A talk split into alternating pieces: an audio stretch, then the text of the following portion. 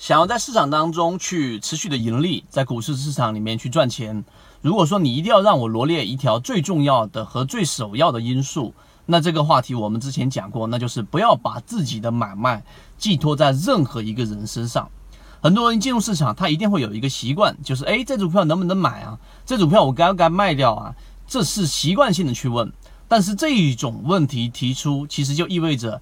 你本身没有办法去进入更加深度的去思考，也就是我去买这只个股，或者说我去卖这一只个股，并不是我自己去做的决定，而是把这个买卖的这一个结果去寄托在别人身上。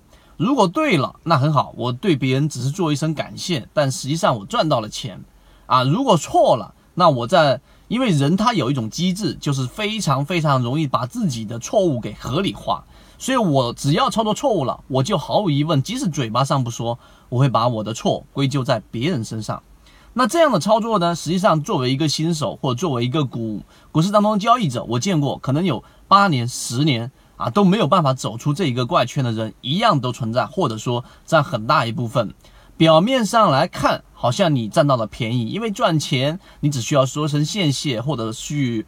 去啊，感谢一下，那你赚到了钱，而亏钱，你心里面又没有任何的负担。但是呢，事实往往相反，你吃了大亏。为什么呢？因为当你的这种行为长期的发生的时候，你会发现你的账户根本就是停滞不前，甚至大幅的缩水。为什么啊？我们把这一个话题再深究下去，其实原因在于，在你对的时候，你没有去深究为什么我这一笔交易是对的，从选股。到买入，到整个持股的周期，一直到卖出啊，整个交易为什么是对的？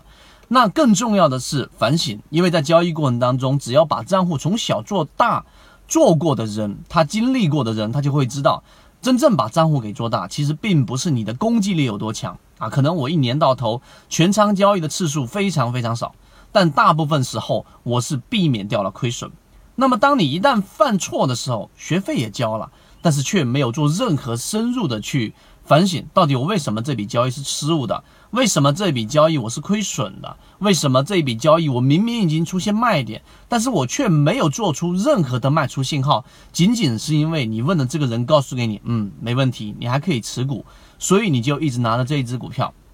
所以当个股一旦出现了亏损，人的机制就会产生了反应，你就会把所有的问题，甚至于。你把所有的操作全部归咎于那个人身上，可能你就是少了一个求助的对象而已，但实际上你却产生了巨大的亏损，同时你交了学费却没有获得任何的经验。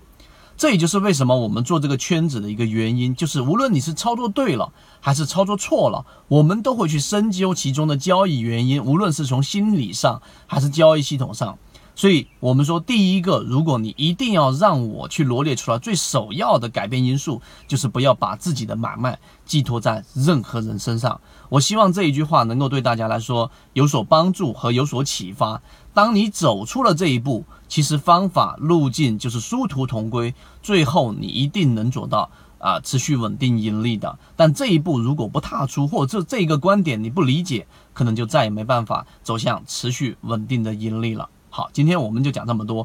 那我们走出这一步，还是需要克服掉很多的事情的。我们有完整版的视频，如果说想要去学习，就可以找到我们圈子。同时，我们也感谢这个问题是在圈子里面，我们上海和北京的两位啊圈子里面的朋友提出的。好，感谢你们，各位再见。